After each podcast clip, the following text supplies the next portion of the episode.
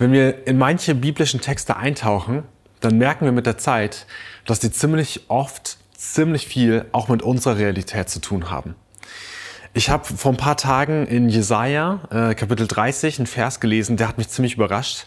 Und dann habe ich den Kontext mir nochmal kurz äh, vergegenwärtigt und gemerkt, krass, der ist irgendwie heftig und hat auch krasse Parallelen äh, zu dem Ukraine-Krieg. Und da will ich euch mit hineinnehmen und euch einen Gedanken einfach weitergeben, von dem aus ihr vielleicht auch mitstarten dürft. Und zwar äh, ist nämlich so, dass wir in Jesaja und jetzt in Kapitel 30 und äh, drumherum die Situation haben, dass Jesaja gerade in Jerusalem ist oder um Jerusalem herum, Hauptstadt vom Südreich von Israel. Und das Nordreich, der gesamte Norden von Israel, wurde nur wenige Jahre vorher eingenommen und ich sag mal eigentlich überrannt von dem assyrischen König Tiglat-Pileser II., glaube ich war das. Und der hat Samaria 722 vor Christus eingenommen und Einnahmen damals, man liest das so ein bisschen, aber hey, da wurden Städte auch belagert belagert, Wasserzufuhr abgeschnitten, da war großes Leid da, da gab es Verfolgung, da gab es Ungerechtigkeit, da gab es Tod. Ähm, und das Südreich steht auch massiv unter Druck, auch militärisch unter Druck. Und man fragt sich, was tut man? Und das Südreich, die Könige oder der König da, der fragt sich, soll er Schutz suchen beim starken Nachbarn Ägypten? So nach dem Motto, hey, das ist einer, so genau, der war früher manchmal äh, Verbündeter, aber war immer eine heikle Sache, mal dann plötzlich auch gegen einen wieder. Soll ich Schutz suchen bei ihm? Ähm, ist da meine Rettung zu finden bei seinen starken Streitkräften. Und ich denke mir so, ja, ich verstehe das total gut und so handeln wir oder agieren wir innerlich ja auch direkt bei solchen Konflikten, die wir mitbekommen. Und dann stolper ich hier darüber, übrigens nur vier, fünf Kapitel später haben wir die Situation sogar, dass dann 701 vor Christus Jerusalem belagert wird. Und das war auch einfach eine krasse Situation, total bedrohlich. Tausende Soldaten ähm, um die Stadt herum und eigentlich kein Ausweg zu sehen. Und hier kommt Jesaja und bringt einen Rat, der mich wirklich verblüfft und der gar nicht ein, einfach fällt, sag ich mal, zu hören, ähm, weil der für unser logisches Denken schwer nachvollziehbar ist. Und Jesaja spricht dem Volk hier zu, durch Umkehr und durch Ruhe werdet ihr gerettet. In Stillsein und in Vertrauen ist eure Stärke.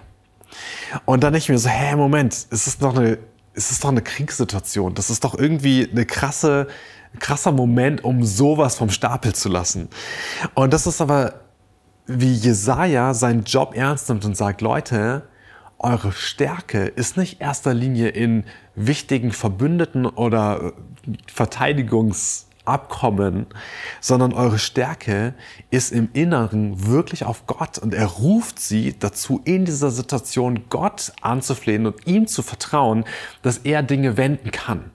Und er sagt, seid vorsichtig, worauf ihr eigentlich euch stützt. Ja, also im Kapitel später sagt er, zu den Ägyptern sagt er, das sind nur Menschen, das ist nicht Gott. Ja, und ihre Pferde, heute wird, würden wir wahrscheinlich sagen Panzer ähm, oder äh, Kampfjets, sind Fleisch und sind nicht Geist.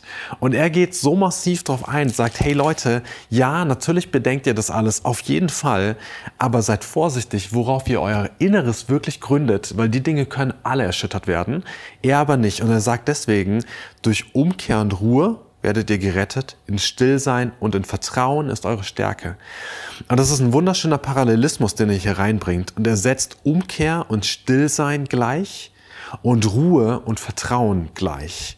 Oder beziehungsweise setzt die als Wortpaare zueinander und lädt hier ein, erstmal bei ihm zur Ruhe zu kommen, bei ihm die Gedanken füllen zu lassen und im Vertrauen auf ihn ähm, irgendwie auch gerettet zu werden, vielleicht auch innerlich irgendwo ähm, und zu sagen, er ist unsere Stärke. Und das irgendwie so als, als Perspektive auch für uns als Beta, zu wissen, wir sind so auch in unseren den Grenzen unserer menschlichen Reiche drin. Johannes Hartl hat es in einem Video zu Europe Praise Together ähm, vor ein paar Tagen total gut auch nochmal zusammengefasst und gesagt, so, hey, wir denken unseren Landesgrenzen, aber Gottes Reich ist irgendwie doch ein anderes. Und das beginnt auch hier in diesem Umkehr und Stillsein auch vor ihm.